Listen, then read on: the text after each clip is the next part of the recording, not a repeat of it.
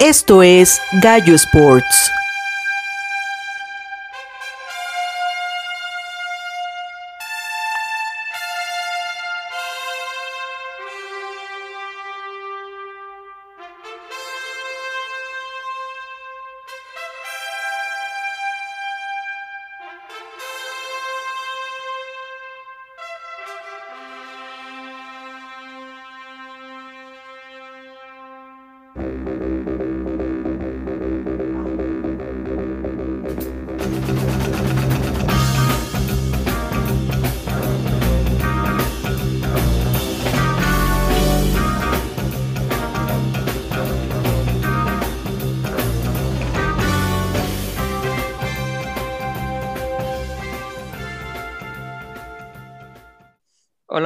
Sport, estamos en un nuevo episodio, el número 11 de esta segunda temporada.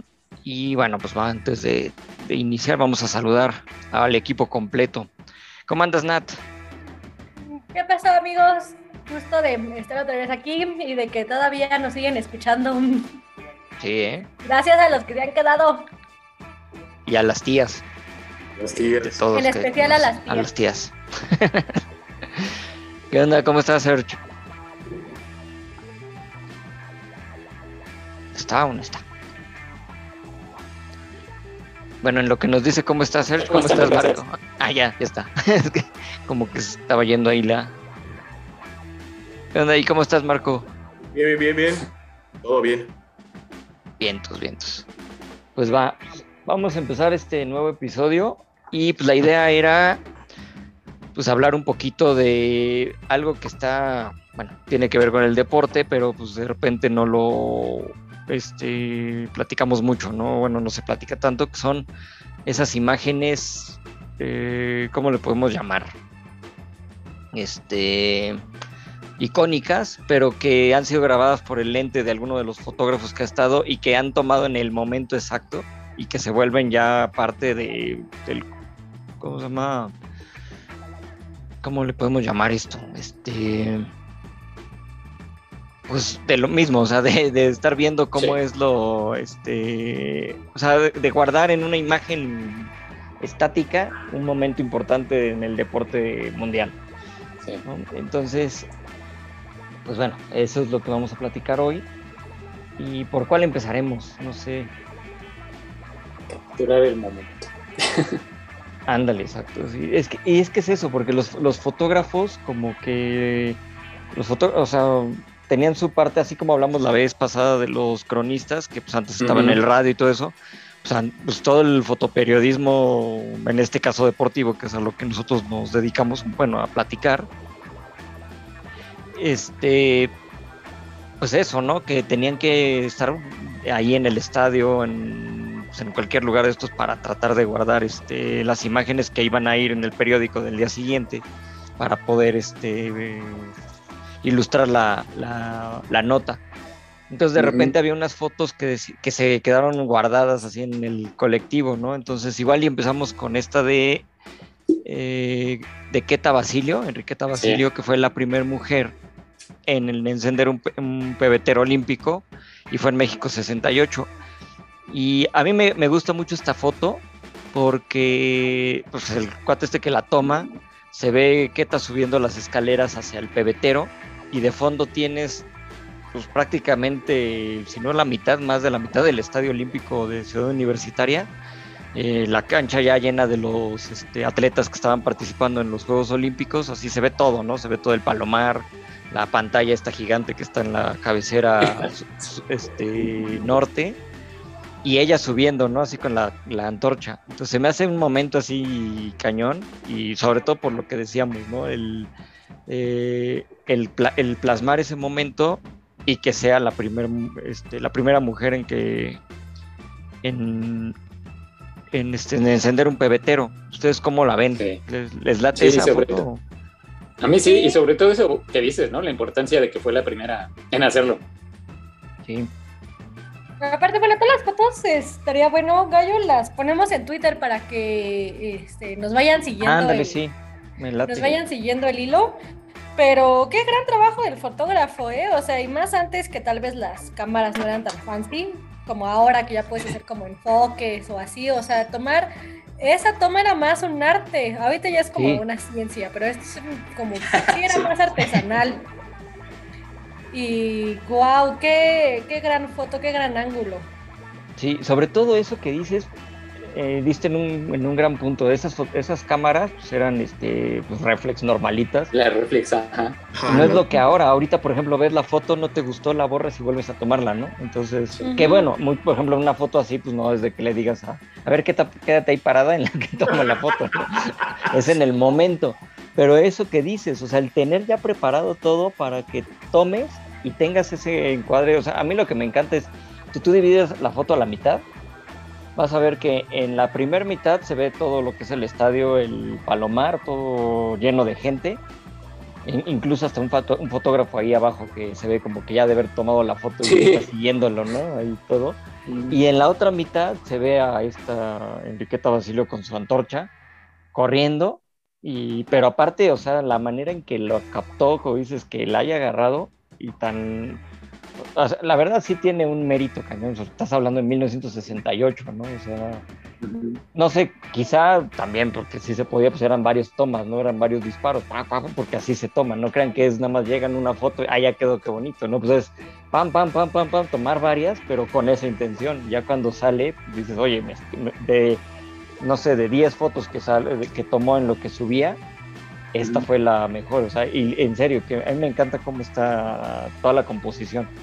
Así, aparte, pues, de A mí histórico. se me ¿no? hace, o sea, capturaron un momento en el tiempo. Eso, o sea, luego luego se ve que es México, no sé, de los 70, casi 70. o sea, los, 68.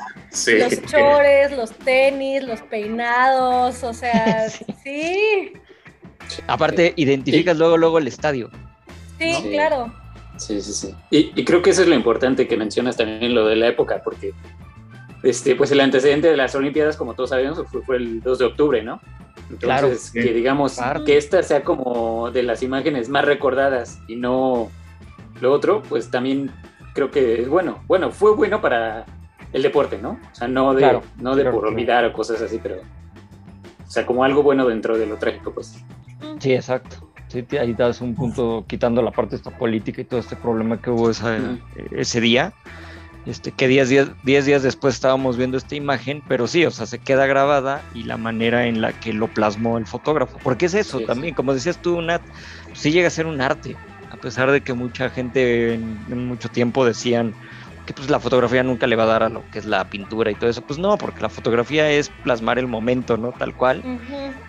Pero pues también tiene su chiste, no es como llegar, yo llego con mi camarita, tomo la foto y ya, ¿no? Pues muchos lo hemos hecho y de repente nos quedan unas fotos que dices, ah, qué bonita quedó, ¿no? Y hay otras que... Y de repente ves a un fotógrafo profesional una foto muy parecida a la tuya y dices, ah, no, sí estoy un poquito lejos. Pero creo que las cámaras ahora tienen eso, eh, ese como también un poco eh, cuando, por ejemplo, te tiembla la mano, no Ah, recuerdo también. qué llama. Es- eso tilt. tiene ahorita esa ayuda. El- los estabilizadores. Sí, sí, sí. Sí, ya, ya son súper inteligentes las cámaras de. Ya identifican Sí. la luz y todo. ¿no? O sea, y en este tiempo, pues no. Tú tenías que. a La obturación, tú tenías Claro. que poner todo para que te saliera chida y no sabías si te iba a salir chida o no hasta que revelaras. Aparte, es, es que ese- esa arte. es la otra, ¿no? Tú ya tenías bien contento tu rollo. Yo me acuerdo con mis camaritas así chiquitas de cuando era Sí, joven. sí. Y tú decías, ah, ya, no, hombre, saqué unas fotografías poca madre, sí. las llevabas a, revelar y, y to- ajá, o todas movidas. O bueno, me tocó en un auto show. Así yo le tomaba los fotos, la- las fotos a los coches, ¿no? Así tenía un F40, de hecho ya habían llevado uno, me acuerdo mucho. Y pues imagínate el carro este, el Ferrari, su edición especial ahí, pues, ya histórico, ¿no? Que lo traían ahí en la exposición. Según yo le había tomado unas fotos increíbles, hasta me había acercado para que quedara bien, pero pues nunca, pues esa cámara la acababa, me la acababa de regalar mi papá, creo, la cámara chiquita de esas Kodak. Pues yo no sabía cómo estaba el encuadre, entonces cuando se revela, no, bueno, haz de cuenta que le hice un mega zoom al coche y no se ve, o sea, se ve nada más la mitad del carro y lo demás no quedó porque pues todas mal. O si no, la típica del dedote, ¿no? No sé si les Ah, pasa. sí, sí, clásica. Que no te fijabas, tomabas la foto y salía el dedo. Entonces, imagínate, ¿no? El- estos cuates pues, ya tenían ahí su, su experiencia. Sí, claro. A ver, ¿qué, qué otra foto? se- Bueno, pues ya estamos en el 68, ¿cómo ven esa? A ver, ¿quién la platica? Esa de. También fueron Juegos Olímpicos. Sí. Eh, la famosa foto, bueno, creo que ahí se acuñó la frase no, de Black Power, ¿no? Ajá. Eh, y lo- este, fue, eh, los apoyó Martin Luther King. Es importante esta foto porque fue justo en medio del tema de derechos civiles. Eh, cuando estaba Martin Luther King peleando, los habían boicoteado para que no fueran, para que no fueran a las Olimpiadas y estaban a punto de no ir a las Olimpiadas como en protesta, pero dijeron, no, vamos a ir, y no solo vamos a ir, vamos a ganar medalla. Y o sea, llevaron esos guantes, hicieron esa protesta, también fueron en las mismas del, del 68. Y la- no se habla mucho de esta, bueno, o sea, sí, pero de lo que pasó después. Eh, estaba leyendo, sufrieron un buen de amenazas después de esa foto.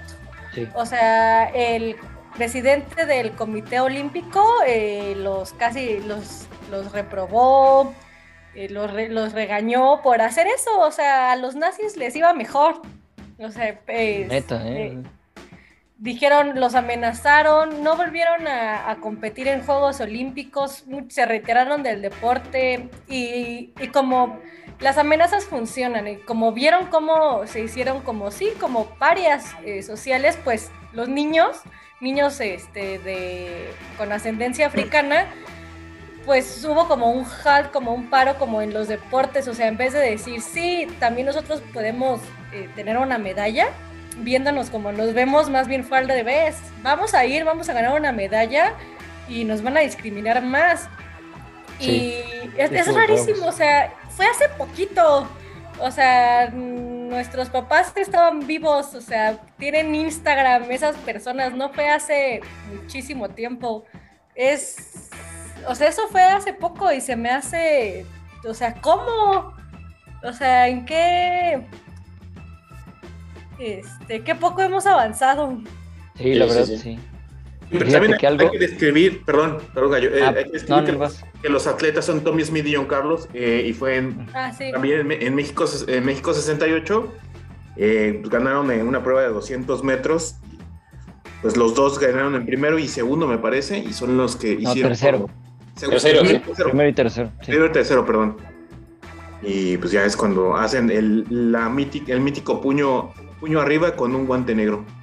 Sí, y aparte lo hacen y como dices, toda la... eh, es que aparte se juntó todo, porque se junta todo lo del movimiento que estaba pasando en los derechos humanos en la, este, allá en Estados Unidos con Martin Luther King y todo esto, con el 2 de octubre que platicaba también Sergio, que acababa de pasar aquí. O sea, había represión allá y había represión acá estudiantil y había en, todo Sí, el mundo, porque sí. había movimientos en Europa también que habían este, protestas este, que habían sido reprimidas. Entonces todo eso se junta. Entonces imagínate, die- bueno, este, los Juegos Olímpicos empezaron 10 días después del 2 de octubre, pero a los pocos días pasa esto. Entonces este, fue un golpe cañón, o sea, Sí. no nada más al organismo, sino a los mismos.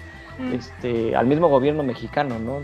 Porque pues obviamente Sí. gente lo vio Claro. como, mira, sigue la protesta, ¿no? Y cuando acá estaban, pues bueno, lo que pasó, ¿no? Del Sí, sí, sí. Fue un año muy turbulento ese, ¿no? Sí, bastante. Entonces, Sí, y digo, tan así que cabría nada más recalcar que el segundo lugar, el, el atleta australiano que es este Peter Norman, también se solidarizó con ellos. sí.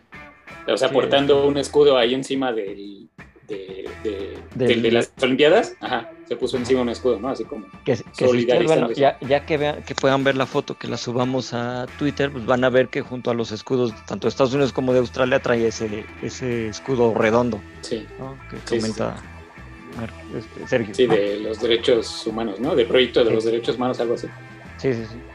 Sí, la verdad, y es una foto muy impactante, güey. tú la ves y sí, Sí, sí, dices, sí. o sea, la imagen, todo eso, y hay de varios ángulos, ¿no? Hay varios pues, diferentes fotógrafos, pero hay, o sea, es, es un momento tan fuerte y así nada más de verla así tal cual plasmada estáticamente te demuestra tanto que sí, hasta la piel se pone de gallina, ¿no? La verdad, sí. Sí, Y está muy poderoso. Sí, sí está- es una buena foto. Muy buena. Y es así a color, fíjate. Ajá. A ver, ¿qué otra le seguimos? Este, La foto del gallo. no, no, a ver. Sí, habla, no es que esa igual la dejamos para el final, a ver si quieres, porque eso es más bien como lo que íbamos a hablar después. Ok. Pero Andrés también. Vamos a hablar de Jesse Owens. Esta, esta Ah, es una sí, sí. foto de cuando Jesse Owens gana. Eh, no me, ¿qué, qué prueba era? ¿Los 100 metros? Sí, ¿no? Sí, sí, 100 ¿no? Los metros 100 planos. Ujú. Sí. Sí. Y gana en los este, Juegos Olímpicos de Berlín ante Hitler, en frente de. Frente a sea, Hitler, sí. Frente a Hitler en Alemania. Pues de hecho, está, está impactante la foto porque pues ves el saludo de los oficiales y los decanes y todos ahí, y el otro participante. Eh, pues el saludo nazi, ¿no? Así levantando el, brazo derecho y todo, que ya todo el mundo sabe en, lo que supongo era el, sa- el saludo a la bandera, y él, o sea, todo, todo de negro, pues, para los que no sepan, Jesse el- un, un, este atleta de color negro que ganó el oro frente, o frente a la raza aria, ¿no? Con todo este problema de racismo que había. Y él sale ahí en primer lugar, este, saludando a la bandera, pero con este, la mano en, en la sien, como pues, se saludan, ¿no? Así como muy militar. Pero Sí, es tan sí, sí. impactante, o sea, pues, ves todo blanco, excepto el otro, este, todos, o sea, es que se ve así cañón y él ahí, ¿no? Así de un lado, así de, o sea, bueno, tú saludas de ese lado, pero yo saludo del otro y no me importa y te gané, ¿no? Sí. O sea, a mí, a mí también Sí. es una de esas imágenes claro. que, pues, aparte de histórica, es muy fuerte porque es como, Ujú. Este, hiciste todo lo posible para, según tú, hacer tu mega raza y llegué, llegó otro y no, no existen las razas así. sí, ¿no? sí, bueno. Aparte, qué buena, o, o sea, qué lo importante de que de esas Olimpiadas sea quizás la imagen más recordada, ¿no? O sea, qué bueno. Sí. Sí, exacto, porque aparte eso fue lo que yo creo que más se, se enojó el gobierno alemán, eh, Hitler, el gobierno nazi, porque pues bueno, imagínate que de repente tú estás haciendo tu super raza y pues lo que era, sus este, ideas todas locas que tenían, y pues bueno, llega este, pues tu contrario, ¿no? Un americano, aparte de raza africana, bueno, este, Sí, sí, sí. ¿cómo se llama? Afroamericano y ganando, ¿no? Y te, y te rompió todo y tú que tenías ahí este, el, pues ya todo preparado para hacer que el Sí, hombre sí, más sí. rápido del mundo fuera alemán y pues no. Básicamente exhi- exhibió la mentira detrás de su doctrina, ¿no? Ándale, exactamente. Qué Y fuerte. fue, y, y fue muy impactante, fue bastante, bueno, ahí también, como les digo, hay varios ángulos, como pues, en todas estas fotos, porque pues, hay muchos fotógrafos, pero esta me gustó mucho por eso, ¿no? Como también la composición y todo, este, y sobre todo eso, el saludo nazi de todos los demás, porque digo, entendamos que, que así se saludaba en ese tiempo por cómo estaba la situación. Antes no era mal visto, pues como ahora ya lo vemos y decimos chale, ¿no? Antes, antes era como el saludo normal para ellos. Y él agarra y dice, bueno, pues yo saludo acá, porque pues él no, pues, no tenía por qué estar saludando así, ¿eh? Y lo hizo también como en, este, pues, porque yo no puedo. Ajá. Eso, eso es lo que también me gusta mucho de esta, de esta imagen. Sí. Porque aparte ganó varias medallas, ¿eh? No nada más fue esa, fue la de, me parece que fue en salto de longitud, en relevo de 4 por 100 y 200 metros. Las cuatro fueron oro. O sea, imagínate, ¿no? Sí, aparte. sí, En los, sí, en los juegos estos, de- sí, sí, sí, no. 1936, Berlín. ¿Algo que agregar o nos seguimos a la que, a otra? Otra. Venga. Ah, ¿qué me dicen de esta? No sé si se acuerdan de la. Ay, es, Ah, ¿Qué es el maratón de.? Ay, se me olvidó el. Ahorita me acuerdo de si fue el de Boston. No. Bueno, ella es, es Catherine Switzer, o Katy Ajá. Switzer, que corrió. es- fue la primera mujer en correr un maratón. Déjenme ver qué maratón, porque se me fue la onda en cuál fue. Ando hoy muy perdido, perdón. Pero fue en 1966 en Nueva York. Entonces ella este, pues, llega a correr el maratón, estaba prohibido. Ah, no es cierto, era, perdón, no era en Nueva York, fue en Boston, ya, perdón, era en Boston. En 1967 ella se inscribe al maratón de Boston, tal cual, pero en esa época estaba prohibido para las mujeres correrlo. Entonces, pues, a ella no le importó, ella se metió y se, se, escondió entre la gente, entre los participantes. Entonces, esta foto que estamos viendo es cuando el juez, este, uno de, los jueces que estaban ahí, la, ya la habían checado y se acerca a quererla sacar. Entonces empieza a jalonearla, pero los demás competidores que estaban cerca de ella empujan a este hombre, porque de hecho es una secuencia, es una secuencia de varias fotos.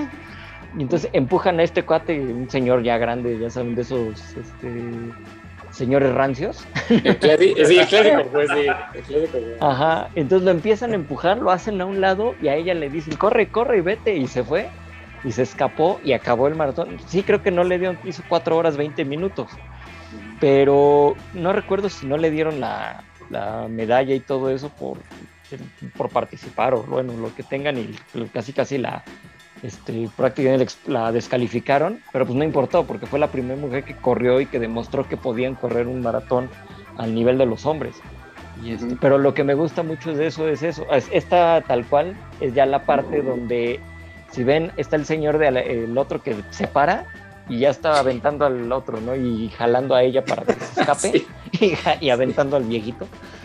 Y, pero en la secuencia, si ustedes la checan, ven como el señor se mete y empieza a jalonearla para quererla sacar. Entonces llega este otro, llegan otros y empiezan a, aventar al señor y quítate y dejaron que corriera y logró terminar el, el, el maratón.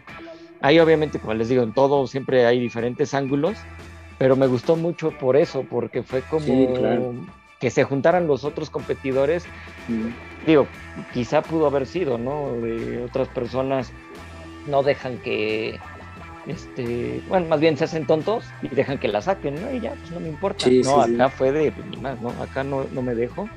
La, la ayudaron y la corrieron. Mira, el, el ah, pues de hecho fue el director de la carrera, Tom Semple, se llama el, señor este, lo estoy viendo aquí, que es el que se metió a quererla, a quererla sacar, pero pues gracias a sus compañeros, este, pues la, bueno, tenía 19 años ella, sí, claro, se, se quiso revelar, entonces algo padre de ella es que a los 70 años volvió a correr en Boston en 2017 Mm. y pues, terminó la prueba y todo, pero imagínense, gracias a ella, ahí este, empezaron a permitir en diferentes maratones la inclusión de la mujer, entonces gracias a, su valentía, porque antes tenían que prácticamente vestirse de hombres para poder participar.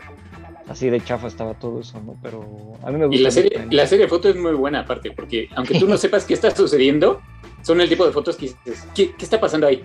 O sea, inmediatamente te llaman la atención. O sea, de verdad es una serie de fotos muy buena. Sí, de hecho, miren, en esta foto, que es la que les vamos a compartir, después ya checan la, la, la, esta, ¿cómo se llama? la serie.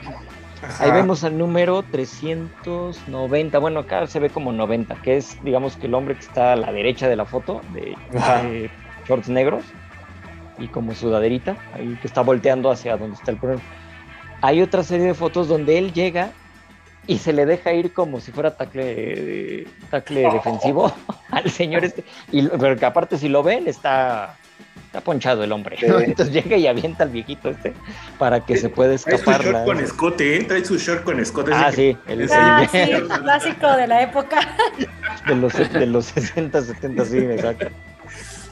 Entonces, sí, en esas fotos se ve cómo llega y lo empuja y ayuda a que se va. Entonces todos los demás ayudan a que se quita así como tú no te metas, viejo rancio. Entonces lo saca. Pero a mí me encanta por eso esa foto.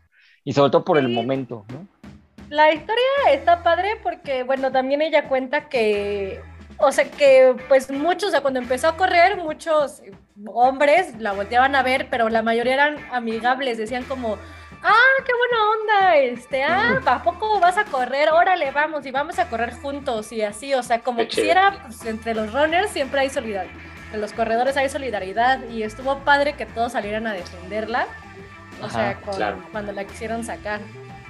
Sí sí. sí, sí, eso estuvo padrísimo. Sí, y otra vez del 67, ¿qué años tan? Sí, es que, es que después Enriqueta, después de eso siendo la primera mujer. Ajá, al año siguiente, ¿no? Al año siguiente, o sea, también lo de el Black Power, o sea, y lo que más me, me sorprende es, fue hace poquito, o sea, el 67, 68, no fue hace mucho, o sea, las cosas han cambiando demasiado, se tardaron demasiado en cambiar más bien. Sí, sí, la verdad sí. Entonces, lo bueno es que han ido cambiando y que ha sido este, este, pues este tipo de hazañas o bueno, de momentos han sido los que han marcado y pues ya puedas, este, ya podemos estar hablando de mujeres participando sin tanto problema y, no sean ya nada más exclusivos para los, este, los hombres, ¿no? Entonces, pues, demostrar que se puede, ¿no? En el, caso de esta este, Switzer y lo de Keta Basilio. En el otro caso, pues de Owens, pues lo mismo, ¿no? El racismo que también, que todavía sigue, ¿no? De hecho, pues, las dos cosas. Todavía tenemos mucha gente que tendría que que tenemos que ser que cambie. Sí, sí, sí. Justamente a raíz de lo de Floyd ha estado circulando otra vez esa foto, precisamente, ¿no? Ah, a raíz del asesinato de Floyd, que fue el año pasado, de George Floyd. Sí, sí, sí, sí. Cierto. Cuando empezaba la pandemia, ¿no? Más o menos. imagínate. Sí. tanto así que pues la gente le importó, no le importó contagiarse que salió a protestar, ¿no? Todo eso. Entonces, imagínate. Pues, como dicen, lleva poquito, pero sigue sin poder dar más. O sea, está, estamos muy atrasados todavía en, en esas cuestiones sociales. A ver, ¿quién? ¿Tú, Mark, ibas por esa foto? ¿Quién? Sí, vamos, vamos con la de Larry Bird. Eh, pues digamos que es, un, es una foto donde Larry Bird está fumando un puro. Está que, contento. Es, es una tradición como yo recuerdo que también Jordan, ¿no? Mucho de, también fue muy, muy, este, cuando eran campeones, eh, tienen, tienden como a tener esa costumbre. No recuerdo últimamente si ya lo, siguen dando, pero recuerdo, si hay dos, jugadores de básquetbol que recuerdo fumando un puro y se me hace lo menos deportivo. es Larry Bird y este Michael Jordan, pero eh, en este caso, pues eh, yo seleccioné esta de Larry Bird porque es como de las personas eh, no de, que no es de color, que las primeras que digamos que destacó a, a, estos niveles, ¿no? Y es, alguien que le dio una, una, una personalidad a los Celtics de Boston y, que fue toda una leyenda, tanto como, bueno, ya como técnico no tanto, pero este pero como jugador fue, excepcional, ¿no? Él, este, siempre yo lo escogía jugando en, en los no creo si tenía estaba en el, Jam, lo podías sacar como y podías jugar con él. Era, uno de esos juegos, me encantaba porque era como el, que tenía el tiro de tres, ¿no? en ese tiro de tres, sí, sí, sí. Era muy bueno. Sí. Pero aparte, Es, eso que dices, ¿no? Sí, aparte la foto sí también es de esas históricas porque sale ahí levantando la mano con su puro, bien contento porque ganó. Y aparte, como que no era muy expresivo, ¿no? Era muy, raro. y, eso es lo padre de esa foto, que captura bien como la espontaneidad del acto de quitarle el puro al señor este, ¿no? Porque, ah, sí, no es como que lo se la quita. Sí. Cierto, cierto.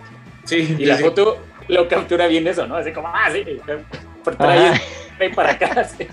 Sí. y este cuate que, que es el dueño de los Celtics, ¿no? Sí, sí, ajá. Entonces el que está, y aparte la, la, o sea, riéndose como diciendo, ah, mira, me quité el puro. o sea, la felicidad, ¿no? De la felicidad, así como que dijo, güey, se le ocurrió, ¿no? Y ahí está. Se le ocurrió y no hay bronca porque me hizo campeón, ¿no?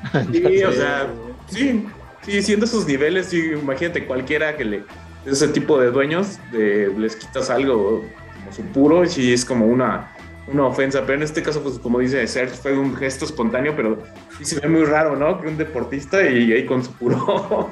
Obviamente son personas, ¿no? Son personas, lo sabemos, pero no es como una foto que tú, pues, que, tú dijeras, ay, güey, esto es como muy normal, ¿no?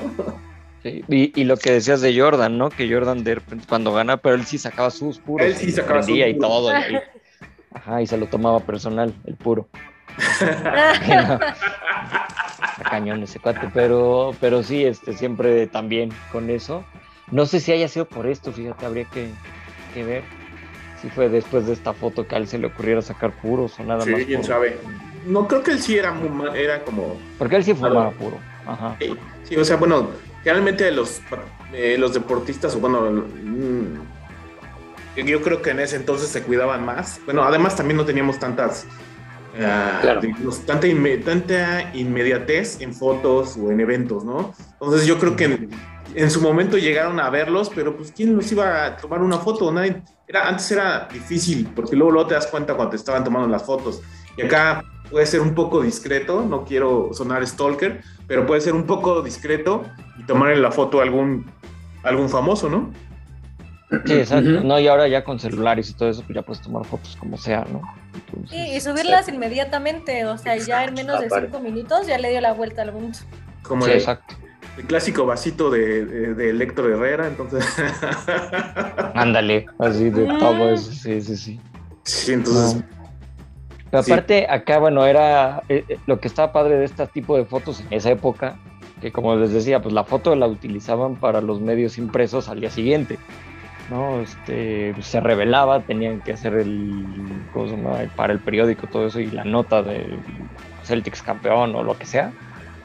Entonces, pero pues bueno, la gente que lo estaba viendo, ya sea siguiendo por televisión o, lo, en el estadio y todo eso, o sea, tú veías ese momento, entonces de repente había un fotógrafo que plasmaba ese momento y ya era la otra parte, ¿no? Tú lo veías así, en así tal cual, en movimiento, todo eso, pero él- había alguien que llegaba y plasmaba eso en una, en una imagen estática para y que pues mucha gente lo utilizaba pues para recordarlo, ¿no? Entonces ese- esa quedaba muy y, y sí fue muy icónico también ese, ese momento y esta foto que todo el mundo la ubica, si la ves y dices, ah, sí, sí me acuerdo. ¿no? Sí. Muy bien, ¿qué otras? A ver, esta. La que gustes, Maki, pues quieres.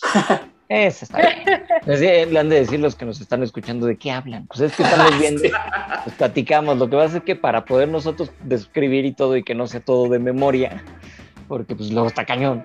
Este, tenemos aquí la Sí, de pantalla memoria, dividida. gallo, todo así. Sí, no, está, está difícil, uno ya está grande para acordarse de todo. Entonces, este, seleccionamos unas fotos que pensamos para esto y Marky nos las está poniendo pues para, para verlas y platicarlas. Entonces estamos así de esa, no, la que sigue. Entonces, es por eso. Pero bueno, acá va una, a ver, Nat, ¿quiénes son? Así. Mm, A ver tú. Bueno, esta es una foto de Fórmula 1. Es Yo, yo se lo ubico a uno. De aquí estamos hablando de cuatro campeones del mundo. Entonces está de izquierda a derecha. Vamos a ver a uno que en esa foto, de hecho en esa foto nada más creo que uno no era, era uno solamente campeón, todos los otros todavía no eran. Ah, no, dos, espérame, no es cierto, porque ya. Sí, posiblemente, bueno, ahí va. Ayrton Senna cuando estaba en Lotus, Ajá. con un Nomex en negro y el John Player Special, que era el patrocinador de ese coche. En segundo está Alan Prost cuando ya estaba en McLaren. No me acuerdo si ese año fue cuando fue ya campeón del mundo. Luego sigue este Nigel Mansell, eh, que corría en ese tiempo en Williams, con un Nomex rojo, porque pues, a él le gustaba usar esos colores. En esa época no estaban tan como ahora, de que todos tienen que traer el, el mismo uniforme, podías usar el que fuera, mientras los patrocinadores te los llenaban igual. ¿no? Y en el último, el que según yo ya era campeón para esa foto, es este, este Nelson Piquet. Entonces ahí están los cuatro. Y es una foto, pues. ¿El del bigote porque, quién es? ¿Quién es Gallo? El del bigote, eh, son de los cuatro. el Mansell. bigote. Mansell, Nigel Mansell, ajá, Nigel británico. Entonces, estos cuatro a futuro, hasta digamos que en 1992 sería el último que. Bueno, el último campeonato de estos cuatro fue en el 93 con Prost, pero el último en ganar campeonato fue Mansell en el 92, este, porque pues después Senna fue tres veces, eh, Prost cuatro, Mansell uno y Piquet dos. Entonces, no es cierto, Ah, tres. Cuando tres había conductores brasileños, o sea, Exacto. De hecho, son los dos mejores esa- brasileños junto a Fittipaldi. sí, Fittipaldi, o sea, toda esa época que sí, ahora es tan, tan feo no ver brasileños en la Fórmula 1, Sí, ha estado medio escaso. cuando dominaron tema. el deporte por muchos años. Sí, de hecho, los 80s, 90s había varios brasileños ahí peleando. Pues fueron seis campeonatos entre estos dos. Entonces, imagínate. Y, bueno, pues es icónica por eso, porque pues estaba el inicio, pues eran, todavía no saltaba McLaren, pero ya se veía el potencial de Senna.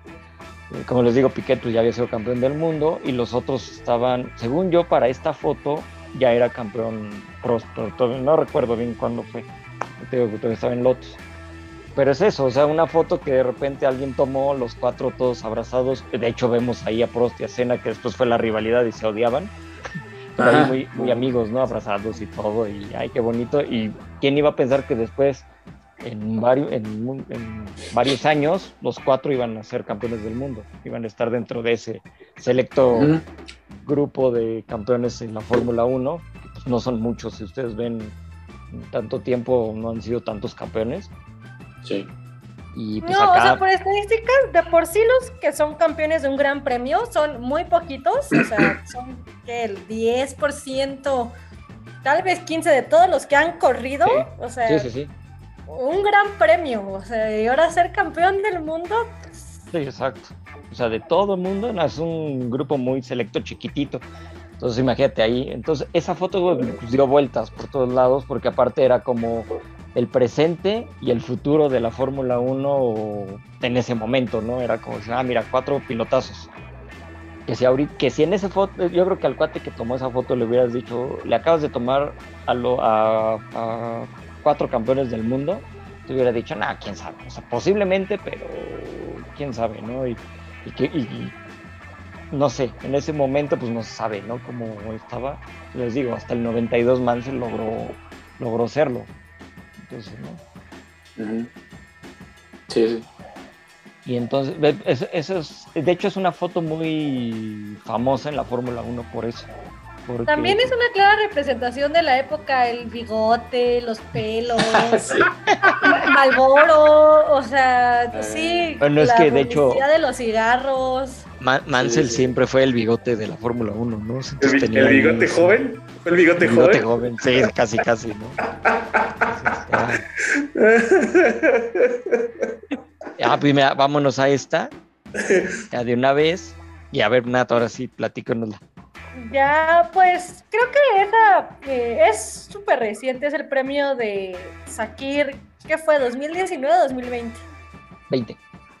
Fue el premio de Sakir 2020, o sea, ya fue como la penúltima carrera que, bueno, es la foto cuando Checo Pérez ganó su primer gran premio, eh, tuvo una falla y quedó en el último lugar y creo que hizo historia, o sea, desde el último lugar si ustedes ven la Fórmula 1 o cualquier motorsport, MotoGP, hmm. IndyCar, lo que sea, es eh, adelantar es no es nada fácil adelantar. O sea, es todo el mundo eh, mantiene su posición y menos en un carro como el que tenía Checo Pérez. Ir de último lugar a primer lugar es una hazaña. O sea, yo creo que eso le ganó el contrato con Red Bull que tiene ahorita. Yo creo que Ah, entre otras cosas, y que Alex Albon tuvo una temporada muy desafortunada, pero sí, o sea, y ganar, o sea, tanto tiempo de que un mexicano no ganaba un gran premio y de que lo que platicábamos, que se coló en la lista privilegiada de tan pocos conductores que han ganado un gran premio eh, pues, del mayor deporte de motorsports, que es Fórmula 1 este, Checo Pérez lloró, lloró su hijo, todos lloramos. pero, describe la foto, Nat, ¿cómo está, cómo está Checo? Ah, sí, es, el, justo esas carreras se hacen en la noche porque hace maldito calor, hace mucho calor. y, siempre ponen, como es en la noche, pues se presta mucho para poner fuegos artificiales. Y siempre los ponen después de que, pues, del campeón, entonces se ve el fondo negro con los fuegos artificiales y pues sale Checo Pérez con su, cuando está en Racing Point, con su mono rosa y abriendo las manos, así festejando. Como el, como el Cristo de Brasil, de Como el Cristo de Brasil. Sí. sí. más o menos así, los brazos abiertos. A mí lo que me gusta de esta ah, foto es que como, perdón, cómo atinó el, el, ¿cómo se llama? El fotógrafo, bueno, no atinó, pues lo que les digo, ¿no? Toman varias pero que los, los, los, fuegos artificiales este, fueran rosas, con así, o sea, o sea si tú ves el, el Nomex de Checo, que dices todo rosa con el patrocinador, el BWT en azul, y ves los fuegos artificiales y parece que es como la copia, ¿no? Así. O sea, si, si hubieran querido hacerlo tal cual, yo no le sale, ¿no? O sea, fue No, como no. un punto, o sea, quedó increíble por eso. Sí, gran timing. Sí, o sea, y estuvo padre y aparte, pues así como dices, ¿no? Y, y la toma es, un- como él está trepado en el auto, así, festejando, el fotógrafo está abajo, entonces la toma es como, viene un poquito de abajo hacia arriba, entonces se ve así como todo grandioso, ¿no? Muy, muy de ganador. Sí. A mí también me gusta mucho esa foto, por cierto. Ah, pues vamos con esta, de una vez. A ver, ¿quién la platica? Como, como en la. No, yo creo que es de las fotos de los deportes más famosas que hay. O sea, Sí. cuan- cuando, estábamos hablando de este tema, dije, pues, ¿cuál más? A ver si ya, si los este, podescuchas no han, este, no han Bueno, pues es, la de eh, la pelea de Muhammad Ali con Listo, ¿no? Sí, con Sony. ¿Sí? ¿Sony qué? Liston. Listo. Ajá. Mm. Listo. El chiste. Eh, de la de hecho, semana. ajá, el, chiste de señor, ¿no? Acá de- No, de hecho sí es una de las fotos más icónicas en el boxeo, es cuando lo noquea y Mohamed Ali así gritándole, ya ven cómo era, ¿no? Así de, Sí. pues era de esos que brincaba y todo, y, y- y empezaba a decirles de cosas a los rivales y todo. Entonces ahí lo noquea y se ve el, pues, el otro tipo en el piso, ahí todo tirado. Y él acá gritándole y enseñando músculo. Así como diciendo, mira, te vencí. ¿no? Entonces, Sí, pero esa, esa foto, en serio que aparte la manera en que la tomó, o sea, se ve impresionante, ¿no? El cote ahí en el suelo y el otro levantado, o sea, así tal cual es. Gritándole, ¿no? Ajá, como gritando.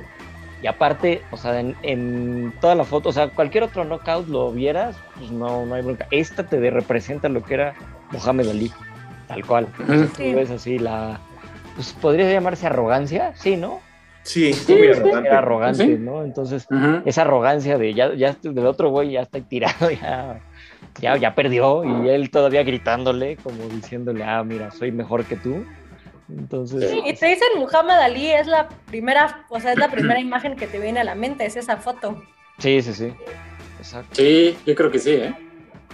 Pero sí, estaba viendo que estaba medio, bueno, leyendo controversial eh, esa foto porque, bueno, antes no, no estaba tan televisado en directo y los ángulos de las cámaras no estaban bien, entonces como que nunca se vio bien el, el golpe sí, que sí. le dio que le dio Muhammad Ali, entonces Sí. muchos como lo acuñan como el Phantom Punch, que es el Sí. golpe fantasma. Y Exactamente. dicen, ¿se tiró? ¿No se tiró? ¿Sí le dio? ¿Lo estaba noqueando? Está medio controversial. Yo digo que sí, no manches. Sí, Sí, no, es no, kawachi, sí, no es kawachi. Ajá, ni modo, ni que fuera Kawachi. Aparte, y esta foto también fue de los 60, o sea, imagínate, fue en el 65 para que estemos ahí todavía en el tono. Oye, qué buenas fotos había en los 60, ¿eh? Hablando de, Sí. por cierto. Ajá, qué buenos Cierto. fotógrafos. Y ahí Mohamed Ali tenía 22 años apenas. Wow. Empezaba su leyenda. Entonces es como, o sea, imagínate, se iban empezando y ya empezaba con su arrogancia. Entonces, pero es que sí, Yeah. te describe tal cual el momento. Pero sí, ese, ese knockout así que nadie vio, ese está muy bueno. Ajá, es un notable que nadie vio. Fue fantasma, sí. sí. Y igual otra vez con este los pelos de los 80, o sea, sí. Ah, sí. No, bueno, pero Mohamed Ali tenía su, pe- su pelo así, este, Sí. cuadradito, bien raro, ¿no? In- Ajá. Incluso en ese, en ese tiempo ya se había cambiado el nombre a Mohamed. Fíjate que no sé. Creo, creo que no, de hecho, ¿no? Creo que todavía era No, este- creo que todavía no era este Claysus Clay, ¿no? eh, eh, creo que sí. Ándale, sí, creo que fue como poco después de esa pelea. No me acuerdo, fíjate, habría que ver. Sí.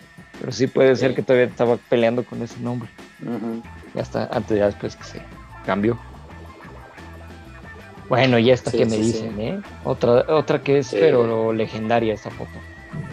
Sí, sí, sí. Esta es. A ver, vas, Marc.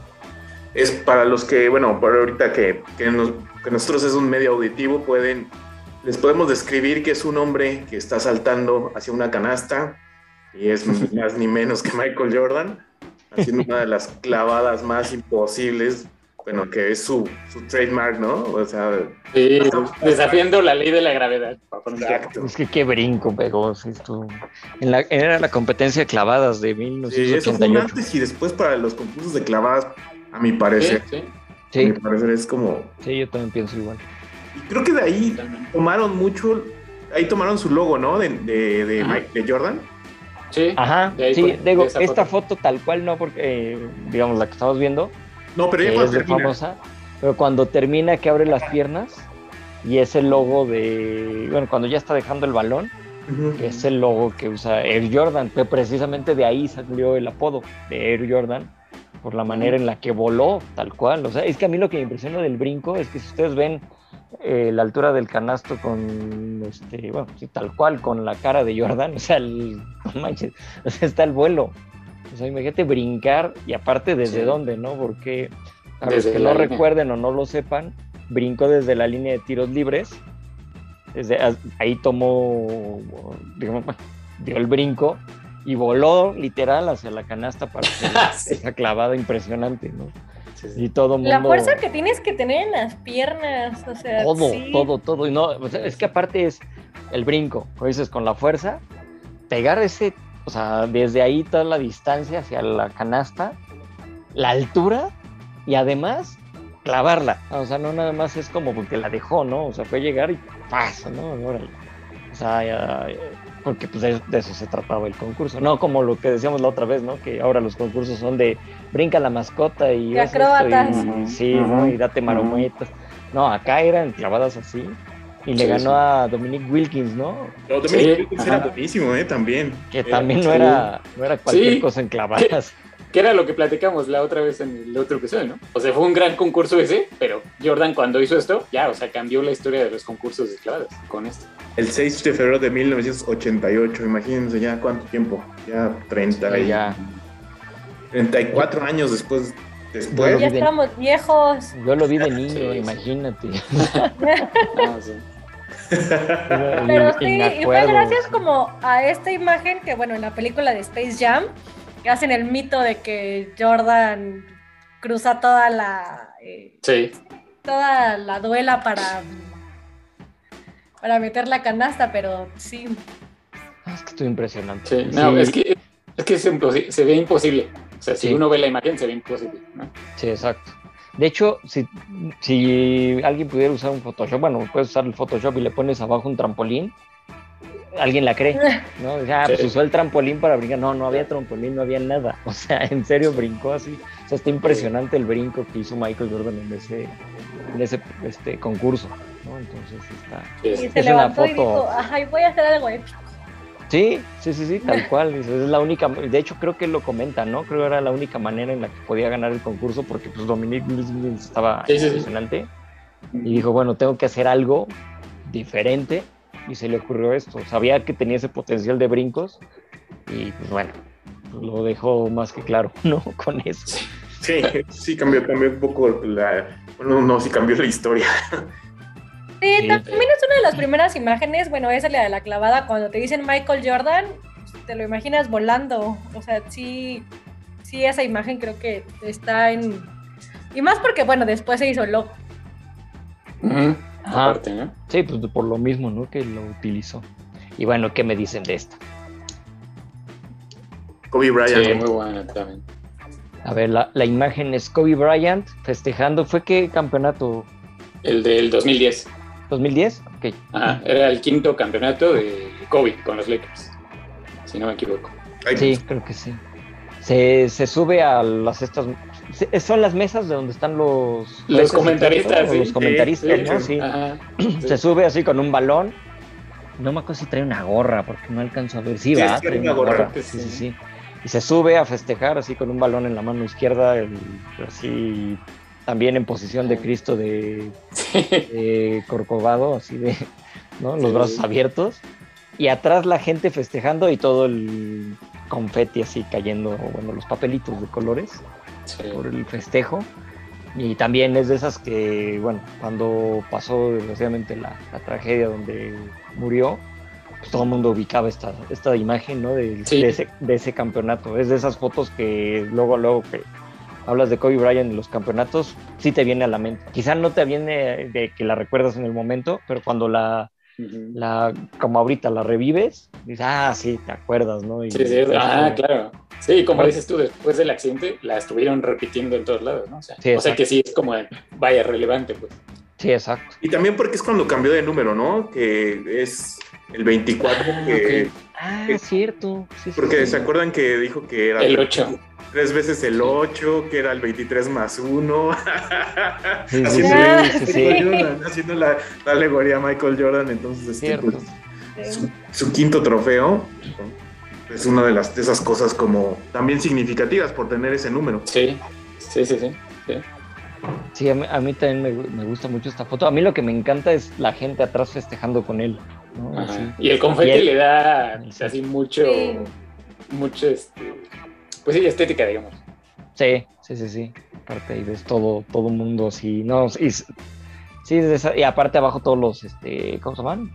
Reporteros, porque va Sí. como por partes, ¿no? Tienes el primer plano acá abajo con los reporteros Ah, ajá, sí, sí, sí. y luego viene todo lo demás, luego Kobe Bryant ahí en la mesa y después ya toda la gente ahí.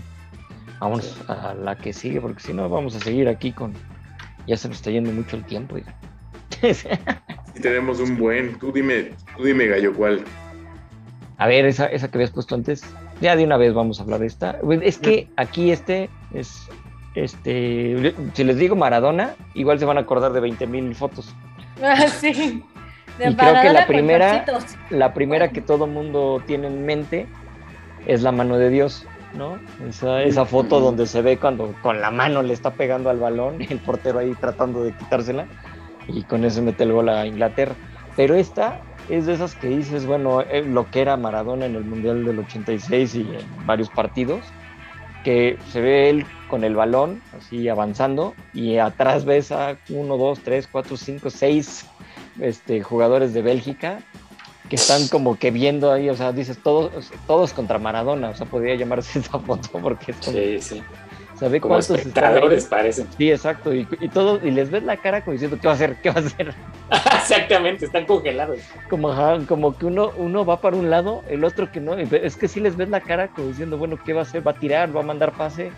¿O va a querer meterse entre todos? O sea, es- a mí me encanta por eso esa foto, porque sí es como, defini- de- define mucho lo que era Maradona en el juego. ¿no? Sí. Entonces sí es de esas, Sí. así... Y que quedaban- Los shorts con escote de esa época. Ah, claro. Yo creo que deberían de regresar esos shorts. Yo creo que les da más. Ah, Yo utilizaba de esos para jugar fútbol, ¿eh?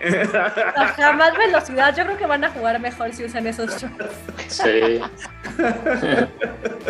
Sí, también son muy, son muy cómodos.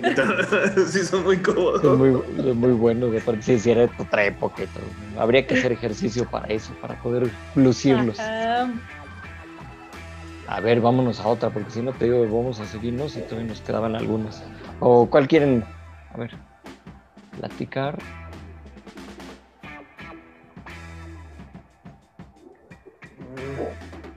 Ya estamos ahí. Ah, pues esa, mira. Que nos platique Nat. Ah, sí, esa, bueno, esa me gustó la foto, pero creo que, bueno, me estoy saliendo un poco, pero si lo buscan en internet es un, me gusta más el video, ahora ya con las nuevas tecnologías, ya después ya va a ser un TikTok. Fue cuando Kipchoge, e- ese video cuando eh, Kipchoge hizo el maratón en menos de dos horas, no, o sea, lo ves y es épico, ves a todo su team atrás, eh, creo que después de que cruza la meta va con su esposa, eh, hasta te dan ganas de llorar, o sea, como un, como un ser humano corre 42 kilómetros en menos de dos horas y feliz. Sí, aparte, y llegar así, ¿no? Sí. Bien fresco, ¿va? Sí.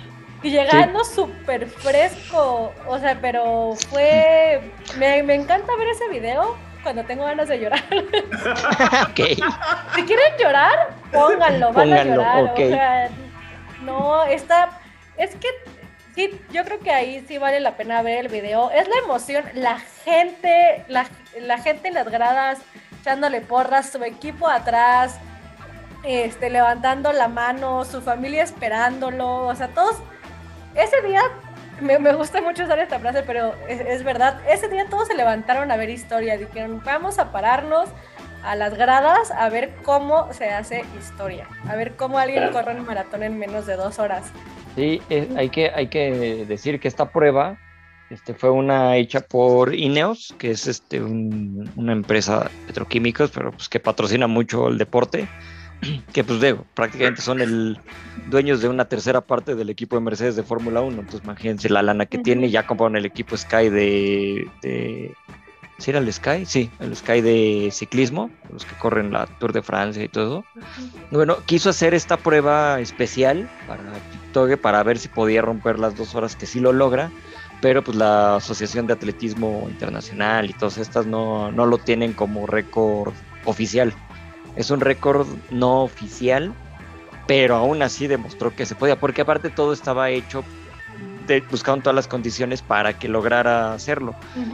¿no? Pero fuera de eso, o sea, por mucho que, no, que haya sido, no, no es que no puede ser artificial, sino más bien como No, poquito... se estaban quejando como de sus tenis o algo así, de, ajá, pero de pues, muchas cosas empezaron a de decir. muchas ¿no? cosas, pero pues es como si te quejas de que, eh, no sé, de que los carros de Fórmula 1 ahora son mejores y no sé, o sea, pues es que siempre la tecnología va a mejorar, los trajes de baño, los uniformes, los tacos de fútbol, o sea, se No, me y hizo decían muy eso y que, y que no tuvo competencia porque pues, fue prueba nada más él y todo eso. Pero acá, acá el- este, lo importante era, o sea, lo logró. O sea, no es, de, no, no, no es como de, no, bueno, salgo dos horas a correr y ya nada más y de cuates, ¿no? Pues no, o sea, sí es eh, algo bastante, bastante este, importante para lo que hizo y pues estuvo, a mí, a mí me encantó esa, esa prueba. También, como dice Nato, sí también, sí te emociona.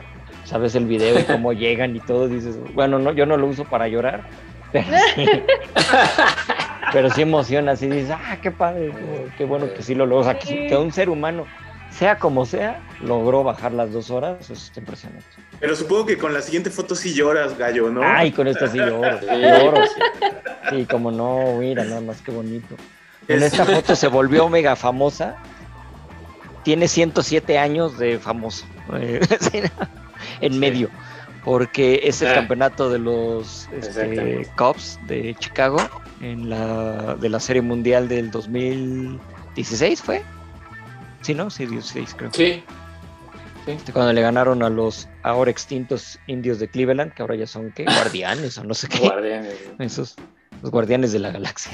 No, no sé. Ajá. Pero bueno, es la foto del festejo cuando llegan todos después del último out, que todavía me acuerdo y hasta allá ay, la, la emoción, ¿no? O sea, del último out de que agarra la bola Chris Bryant, la lanza primera y hace el out final con, con Rizzo. Y ya Ah, yo sí de me acuerdo dónde estaba. Sí, yo estaba aquí, yo había aventado mi teléfono, creo que ya lo había comentado alguna vez, aventé mi teléfono sí. para no, porque todo el mundo me estaba dando lata de que los Cubs iban a ser el nuevo Cruz Azul.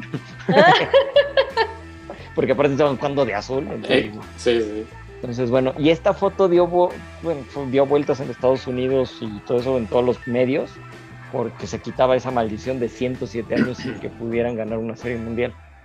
Entonces, a mí me encanta, ¿no? Y ahí ves a Baez, ves a este eh, Brian, Rizzo, Sí. todos ahí festejando. Creo que es Montgomery el que está acá, ya ni me acuerdo quién es. Ajá. Y todos Creo así sí. abrazándose en el centro del, bueno, por el, ¿cómo se llama? El montículo, ¿no? De Montículo. Entonces todo el mundo llegando ahí, pues, porque por fin lo habían logrado ya este, ser este campeones de la Serie Mundial después de tantos años, se quitaron esa, se rompe La esa, maldición. esa maldita maldición de esa maldita cabra. sí. Y ahorita ya no han vuelto a ganar, ¿no? Pero ya, no importa, ya, no pasa, ya. Sí, ya. aguantarse unos 20 años ya no es, ya no es tanto, entonces. Sí, exacto. Pero sí, a mí también esa foto sí. Creo que del béisbol, digo, hay muchas en el béisbol, muchas, muchas fotos. Sí, claro. Pero esta sí es de Sí, las sí. últimas, de las que sí, por lo que fue, ¿no? sobre todo eso. Sí, sí.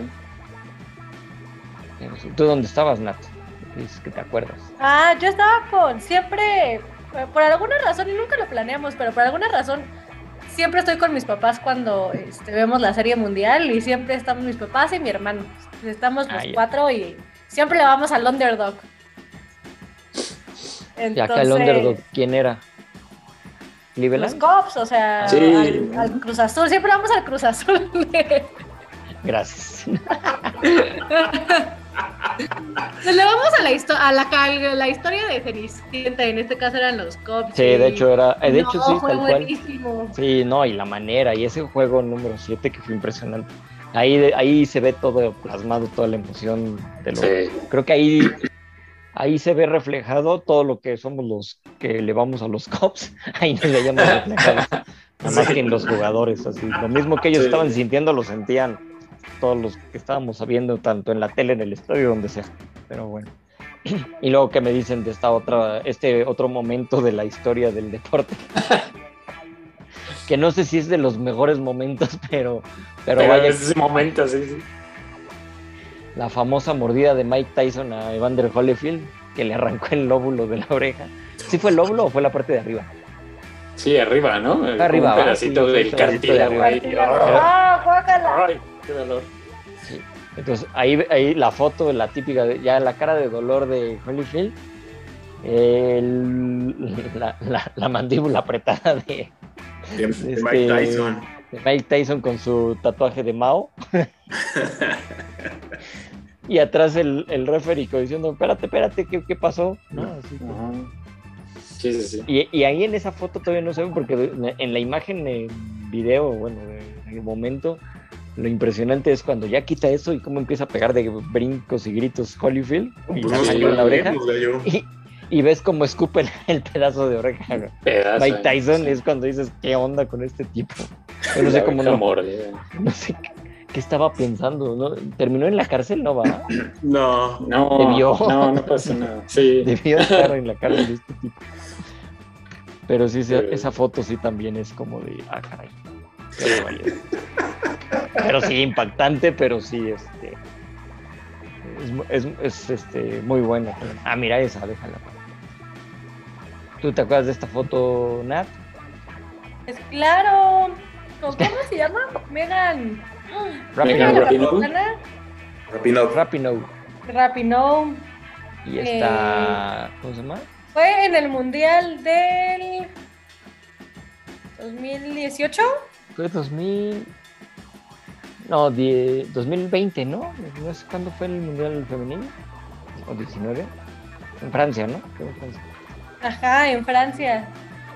Pero gran mundial, o sea, creo que ay, esta o sea, sí, bueno, Megan Megan Rapinoe fue obviamente la estrella de ese mundial, pero también había varias, creo que se llama Rebeca. El 19. las- ajá, las delanteras goleadoras, qué equipazo traía. O sea, obviamente pues Megan es la capitana y es la constante y es es como la personalidad y como tiene personalidad fuerte, pues todas la recordamos, pero no, pero qué gran mundial, creo que se fueron invictas, ¿no? Sí, a mí lo que me gusta mucho de esta foto es, es según yo, esta es la final. Cuando Sí. meten el segundo gol. y ya- La que la está abrazando, bueno, la que se está apoyando en ella al festejar es esta eh, Alex Morgan, que antes era la, Sí. eh, la Mm. mejor jugadora, ¿no? Sí, sí, sí, sí. Que de hecho le daban mucho los premios de mejor jugadora, pero yo, yo siento que había otros como, de hecho, misma Rapinoe y todo eso. Pero a mí lo que me gusta es que levantan la... Y, pero esto era la actitud contra Donald Trump. Cuando se acuerdan que Trump estaba diciendo que qué hacían las mujeres y por qué querían ganar más y todo, que se Ajá. dedicaran a otra cosa porque pues, el fútbol qué y que ni iban a ser campeonas. Y de ahí Ajá. mete el gol y, se, y hace eso. Y esa él ella lo dijo, que fue como retando, a ver, ya somos Ajá. campeonas del mundo. ¿Qué Claro. puedes decir? ¿no? Esa, esa, esa, esa actitud de retadora, como diciendo, ¿qué más quieres? Sí, ¿no?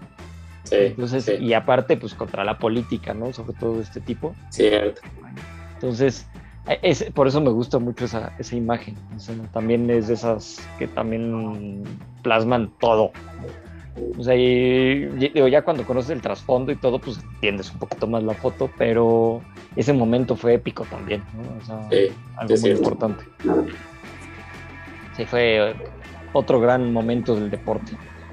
Y pues ya a ver. Y acá tenemos a Serena Williams. Serena Williams ganando Wimbledon contra. No sé si es esta. Es que no alcanzo a ver quién es. No alcanzo a ver, yo también no me recuerdo. ¿Es. Sharapova? Me suena que es Sharapova, ¿no? Sí, es Sharapova. ¿Cómo? Posiblemente sí, porque fueron varios de los duelos importantes con, contra Serena. Pero a mí me da mucha risa esa foto que voltea así como diciendo, ah, traigo así con su platón enorme de, de Wimbledon, que a las mujeres les dan platones y a los Pues, hombres es, un una, es una felicidad espontánea, ¿no? Es una Sí, sonrisa sí, sí, espontánea. Sí, exacto. así, ¿no? Van pasando ya hacia el, el edificio que tiene el, el estadio ahí del, de Wimbledon. Tienen un edificio especial donde ahí ya se codean con la realeza, literal, porque sí están ahí los príncipes o de repente la reina cuando iba o el duque.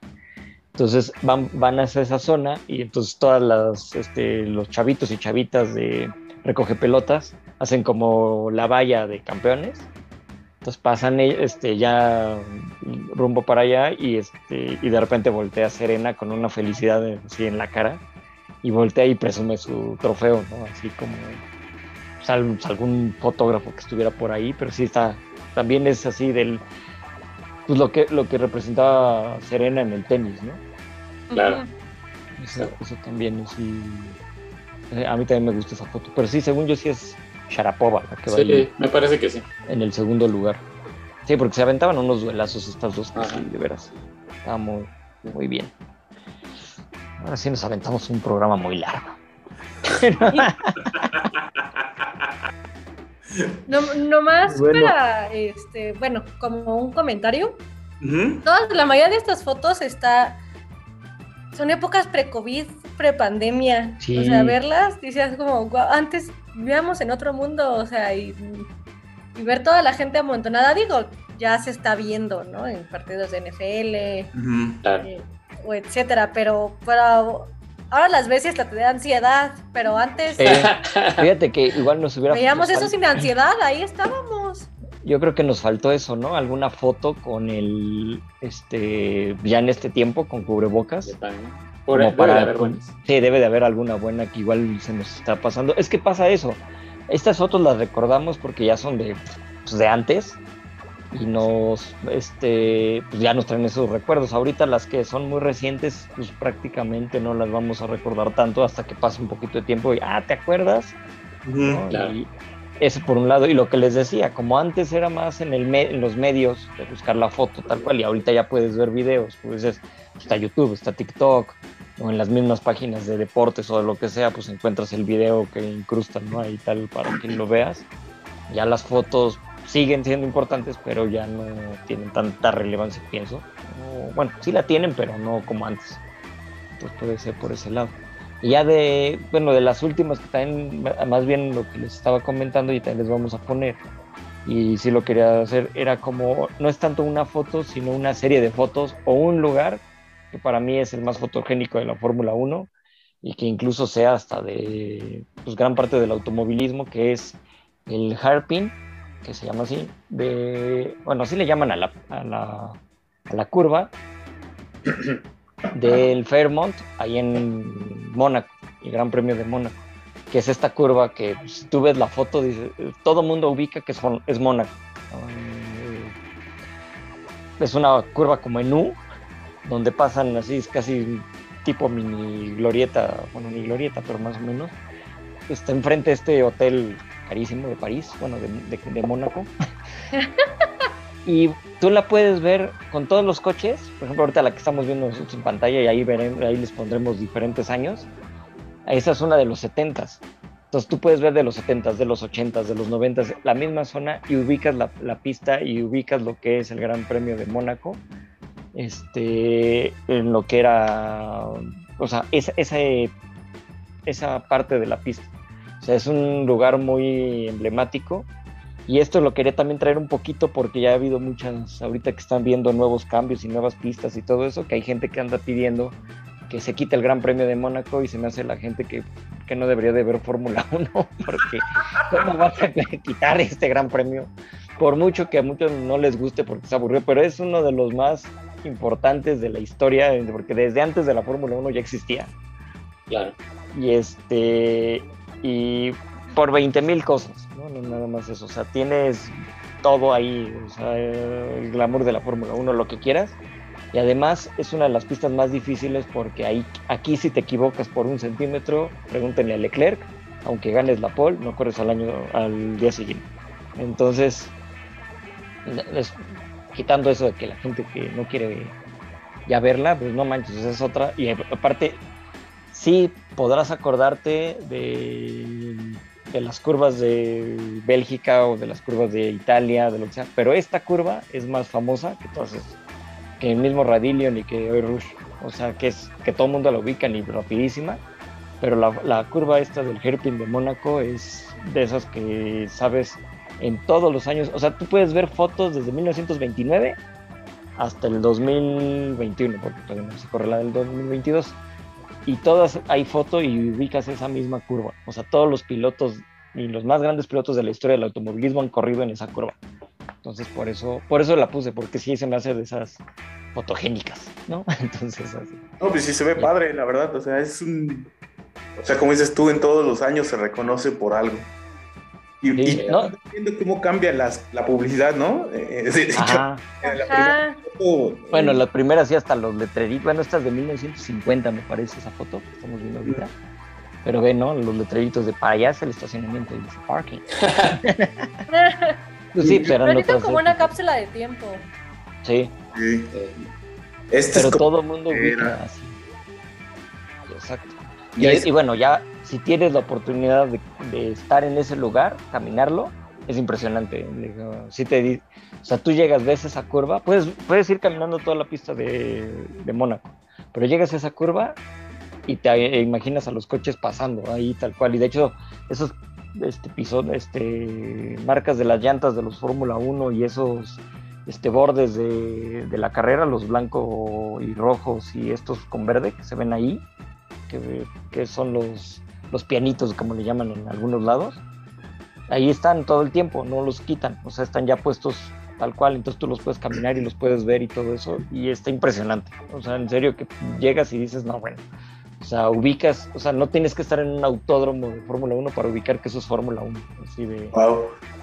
O sea, está, está, padre. A mí por eso me gusta mucho esa y quería como mencionarla, no tanto como foto, sino más bien como un lugar que ya se volvió icónico en la Fórmula 1. A través de, de, los años, ¿no? Y ahí fue, fuiste para allá, ahí fuiste gallo, tomaste una foto ahí. No, es que yo no me tomo fotos en los lugares, pero no. soy, soy, bien güey para eso, pero sí tengo fotos de ahí. Ah, tengo okay, una, güera, pero una güera manejando un Ferrari. ya iba pasando, yo, yo, le tomé al coche, después vi que era una güera. Casual. Casual. No, pero sí, sí pude caminar ese pedacito a esas escaleras que se ven ahí al lado, así lo pasé por ahí un poquito, bajé y ya después me crucé por un Starbucks porque te estaba haciendo mucho calor. Pero bueno, ese pedacito sí lo puedes pasar y todo, y sí es otra cosa. O sea, sí dices, ah, mira, parte de la historia. Entonces ahí. De hecho, hay muchas fotos ahí de cena y todo eso, de los que corrían ahí Fórmula 1. Digo, corrían impresionante en Mónaco, entonces Sí, o sea, como es de esos lugares que los vas a reconocer en todos lados. Por eso lo quise mencionar como un plus, pero no tanto como foto, sino como el lugar. Pero bueno.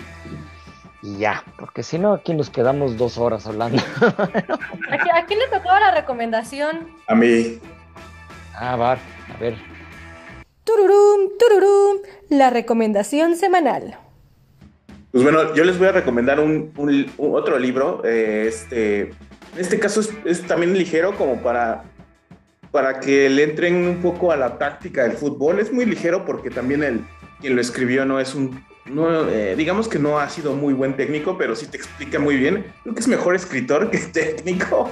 y me refiero, y me refiero a Ruth Gullit. Ruth Gullit fue un excelente jugador, pero eh, Ah, definitivamente sí. como técnico no le ha ido muy bien. Eh, también es que su última época de jugador fue técnico y fue este técnico jugador, de esos que es raro verlos, pero es sí. que realmente pues, son jugadores que ya van a la, a la baja, eh, bueno, no a la baja, pero ya están a punto del retiro, optan por esa opción, lo, lo hizo Rooney, creo que lo hizo Creo que ahorita todavía sigue el loco Abreu en eso, está todavía Ah, en los equipos está el cabrón y está siendo, está siendo técnico jugador, entonces es, es como un poco sui generis ese, ese, ese aspecto. Así empezó Ruth Gullit en el Newcastle, estuvo en el Chelsea, estuvo en el Feyenoord, pero lo que aquí lo importante es cuando empieza a describir este, el sistema el sistema de juego holandés que ustedes van a reconocer mucho pues, porque lo usa mucho el Barcelona el clásico 4-3-3 porque es de hecho es un sistema tan implantado que muchos eh, jugadores y técnicos holandeses están tan adaptados que si no juegan ese tipo de ese tipo de formación no lucen. Por ejemplo eh, le ha costado mucho a Louis Van Gaal eh, sobresalir en, en algún otro, eh, digamos, en algún otro equipo que no sea la selección de Holanda, o sea, como un equipo holandés, porque pues precisamente es, ese estilo de juego es muy... eh, hay muchos que se quedan con solamente ese estilo y no, lo, no, pueden, eh, no pueden hacer otro, hacer cambios, ¿no? En este libro también te, lo- una de las cosas muy interesantes es que Ruth Gullit te va, des- te va describiendo eh, que en Italia en los 90 eh, es- estaban adelantadísimos en táctica. O sea, ahora lo que estamos viendo con el fútbol inglés y todo. eh, O lo vimos en España, ¿no? Con En España. Y Entonces, ¿Es de- el que se llama How to Watch Football? ¿cómo ¿O ¿Cómo se llama el libro? se llama el, li- el libro? Se llama ¿Cómo, cómo leer el, espérame, cómo leer el fútbol. Está Mm, súper ligero, ¿eh? Súper ligero. Está, de- por ahí debe andar en, en Kindle y también me parece que está físico. Eh, está muy ligero, pero es, es un buen, digamos que es una, es, un- ese es este, digamos, un buen escalón. Ya si le quieres entrar a la Baldán o a cosas, a güeyes ya un poquito más, más loquitos. Experimentados. Entonces, es, es buen, es buen momento para entrar el primero a, como a Ruth Gullit, porque sí te va, te va explicando cómo, cómo a él lo hicieron ser un, un mejor jugador y cómo lo hicieron adaptarse a varias posiciones, que ahora es muy, es muy común ahorita que, los jugadores que tienen como polifuncionalidad sean los que más... eh, los que a muchos técnicos les gustan, o sea, como que esos, que se ven que no se ve su trabajo, pero ahí están este, pues, em, eh, este, teniendo como tres o cuatro posiciones. Un claro ejemplo es James, James Miller, eh, de, ahorita está en el Liverpool, pero él puede jugarte de centrocampista, él puede jugarte de lateral y te puede jugar hasta de central, porque es muy cumplidor, es uno de esos eh, jugadores disciplinados. Y eso es lo que te habla mucho Mm. este, este libro de, de la disciplina táctica que muchos no tienen, ¿no? Entonces, este es... Bueno, a- acá en México tuvimos a Jorge Campos que jugaba de delantero y de portero. Entonces, y lo mejor de todo es que sí la hacían los dos. Sí, era muy bueno, era muy bueno, era muy, muy bueno. Y es, por ejemplo, esos casos son, son muy raros, ¿no? Pero Sí, este. sí, sí. Bueno, es que ahí sí son dos extremos. o sea, sí, exacto, pero- o metes goles o paras goles. está cañón. Exacto. Se los voy a regalar a toda la selección. Así se los voy a mandar. No, deberíamos. sí.